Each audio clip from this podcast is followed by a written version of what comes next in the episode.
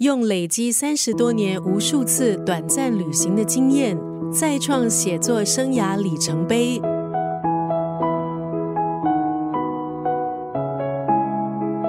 今天在九六三作家语录分享的文字，出自几本巴娜娜久违的小说集《手套与怜悯》。这本书收录六篇短篇小说。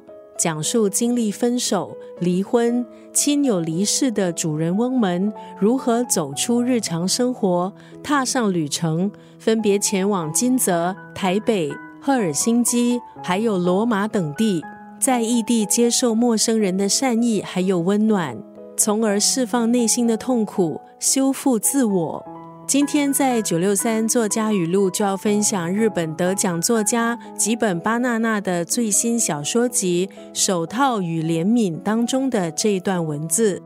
有些人看似不费力气、平凡的活着，其实他们都是和生命搏斗过的。